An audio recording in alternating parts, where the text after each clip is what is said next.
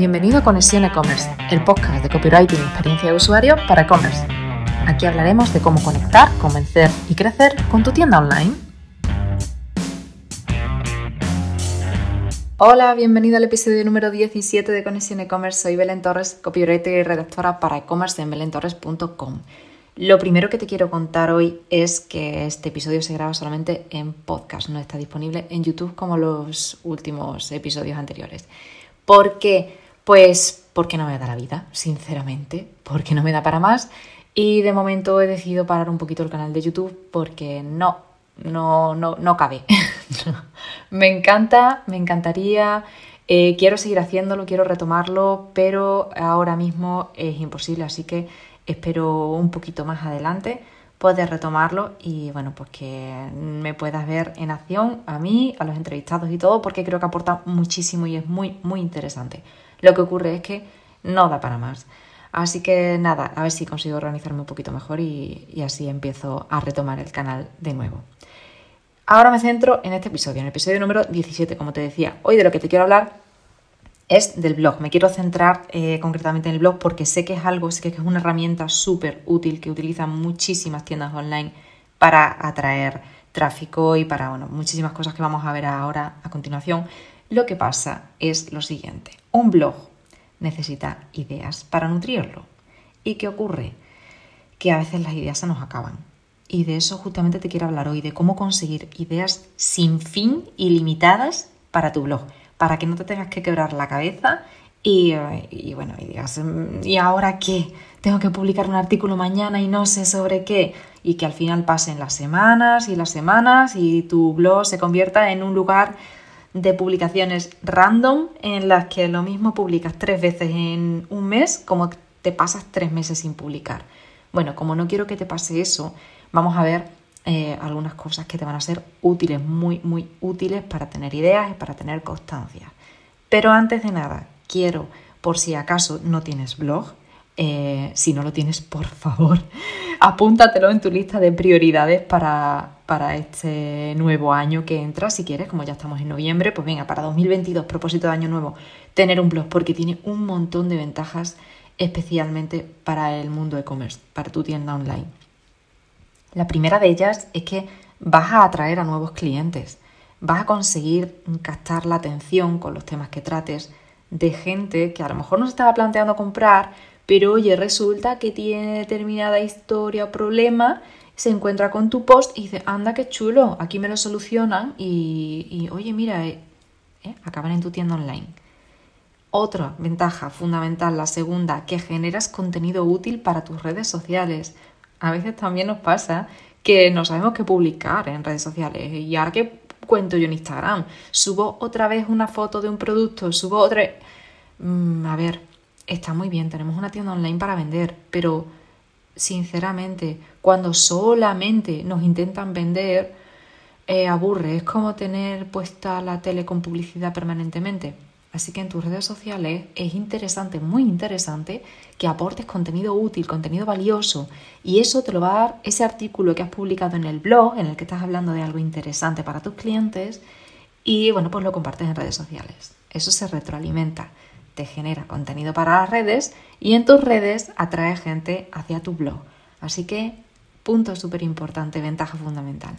Tercera ventaja, transmites autoridad en tu sector porque ¿quién eres tú para hablar de esto? ¿Quién eres tú para venderme esto? ¿Y en qué te diferencias del de la tienda de enfrente? Pues sí, me diferencio. ¿En qué? En que te estoy contando cosas que realmente son útiles para ti. Funcionalidades del producto, eh, problemas que soluciona, en fin, hay un mundo de ideas y de opciones que veremos más adelante que puedes abordar desde ahí. Puedes transmitir pues ese conocimiento de, oye, esta gente me está vendiendo esto, pero sabe de lo que habla y sabe para qué se utiliza y me está dando tips y trucos para usarlo y me aporta un montón de, utilidad. Así que yo quiero este producto de esta web y no de la web de enfrente. Cuarta ventaja, derivas tráfico a tu página. A tu página en general, ¿vale? Pero es que concretamente cuando la gente llegue, cuando tus posibles clientes lleguen a tu artículo, ahí podrás derivar tráfico hacia tus productos o tus categorías hacia aquellas partes de tu web que a ti te interesa potenciar en un momento por lo que sea. Así que súper, súper importante. Yo sé que estás haciendo tráfico, eh, o sea, consiguiendo tráfico de pago, estás trabajando eh, con campañas de publicidad en Instagram, en Facebook e incluso en Google, pero es un complemento, es una forma extra muy útil, muy interesante eh, para atraer ese tráfico, porque tráfico de pago al final, cuando dejas de pagar, desaparece, no queda ahí, o sea, es soltar dinero, soltar dinero, soltar dinero para que continuamente la gente entre en tu web. De esta otra manera, con tu blog, lo que consigues es tener una estrategia de largo recorrido que aunque tú hayas publicado ese artículo hace tres años, si sigue vigente lo que tú has contado en ese artículo, la gente va a seguir llegando a través de él. Y tú no estás soltando ni un solo duro. La inversión ya la hiciste en su momento. En tiempo, redactándolo tú, en dinero, contratando un redactor, como sea. Pero aquello ya lo pagaste, se terminó y ahora, tres, cinco años después, te sigue atrayendo gente, te sigue trayendo tráfico a tu tienda online. Así que complementalo, valóralo. Si no lo tienes, piénsalo porque es muy interesante. Y si ya lo tienes, tu blog, lo sabes porque has apostado por él, bueno, pues sabes que las cosas que necesita un blog son tiempo, bastante tiempo, porque hay que dedicarle un poquito de atención y, dedicación a escribir esos artículos. Hay que ser constante, si no un blog pues no funciona, porque eh, primero porque Google mm, no tiene en cuenta que tú seas una persona pues constante, decir, mira, pues todos los días 15 del mes esta persona publica, o toda la semana, o cada 15 días, en fin, elige el ritmo de publicación que tú quieras, pero manténlo. Eso es muy importante para Google y es muy importante para tus lectores, para tus usuarios es súper importante porque si tú te comprometes con la gente a publicar cada X días, la gente va a estar esperando tu artículo, aunque tú no lo creas. Pero quienes son seguidores de tu marca o quienes te están descubriendo van a estar pendientes de lo que tú publicas. Además necesitas algunos conocimientos de SEO, eso sí es básico para poder eh, posicionar en Google, si es que quieres posicionar en Google. Y bueno, pues eh, ideas, sobre todo, básico. Un blog no puede existir sin ideas, puede existir sin SEO puede existir sin conocimientos para posicionar en Google, porque simplemente quieres generar contenido y te da igual posicionar. Pero necesitas ideas, sobre todo necesitas ideas que interesen a tus clientes, porque nada tiene sentido si las ideas sobre las que escribes en tu blog no interesan a tu lector. Así que quédate hasta el final del episodio porque te voy a contar cómo despertar el interés de tus potenciales clientes. Y eso es algo muy, muy, muy importante y te lo cuento justo al final del episodio. Pero ahora, bueno, Vamos a centrarnos porque aquí veníamos a hablar de cómo conseguir ideas sin fin para tu blog y te voy a dar seis ideazas, seis trucazos que te van a venir de lujo para conseguir esa fuente de ideas inagotable.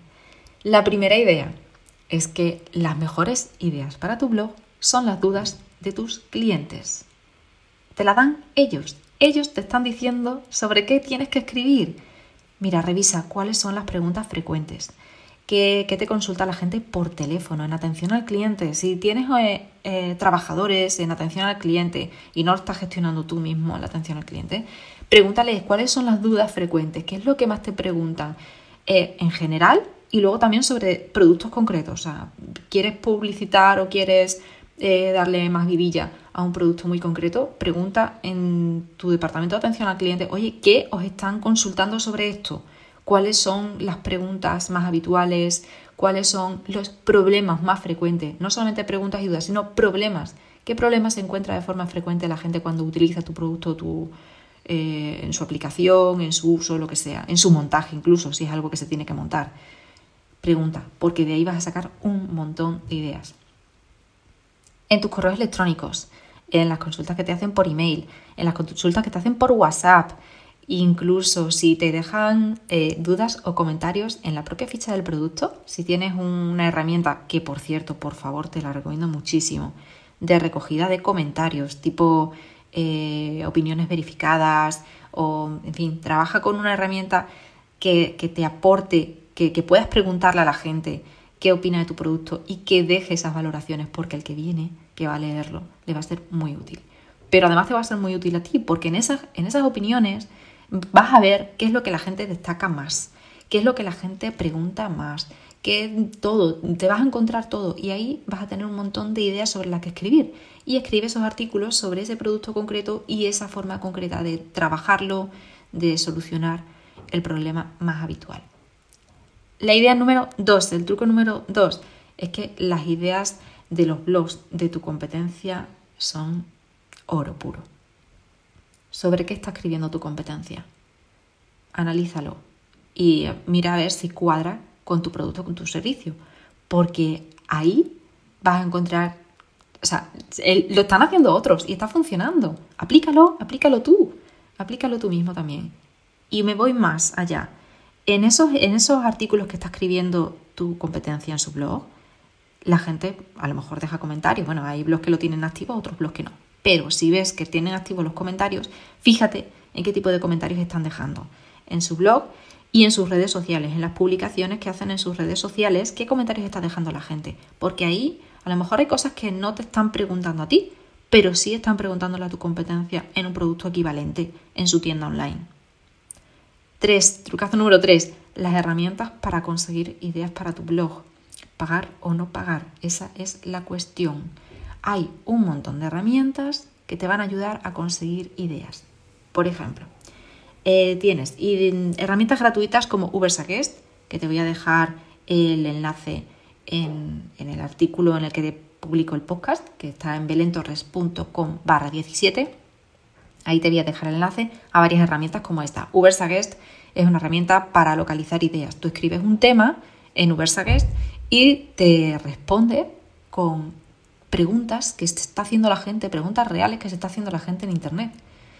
Imagínate, no sé, una mascarilla para el pelo, pues, ¿cómo se usa? A lo mejor tú escribes mascarilla para el pelo en Ubersuggest, ¿sabes? Y te dice, eh, vale, pues la gente está preguntando, ¿cómo se usa una mascarilla para el pelo? ¿Qué componentes tiene una mascarilla para el pelo? ¿En qué casos está recomendada la mascarilla para el pelo? Vas a tener un montón de ideas sobre qué escribir. Esa por una parte, USAGER. Te dejo más, Google Trends. Ahí también escribes, compara ideas, escribe términos de búsqueda que tú creas que puedan ser interesantes sobre algo concreto y te va a decir, te va a comparar qué tiene más búsquedas y qué tiene menos y ahí vas, apunta, apunta aquellas que más búsquedas tienen porque es muy interesante. Más, el planificador de anuncios de Google. Eh, madre mía, es que ahí hay de todo y puedes conseguir una información buenísima sobre qué es lo que está interesando y qué tiene más búsquedas. Eh, en fin, infinidad. Por ahí la parte gratuita. Y por otra parte tenemos las de pago. En pago, bueno, pues tienes Hrefs, en la que puedes analizar términos de búsqueda y además te da otras ideas relacionadas sobre, mm, sobre esos temas, ¿no? Eh, palabras clave relacionadas.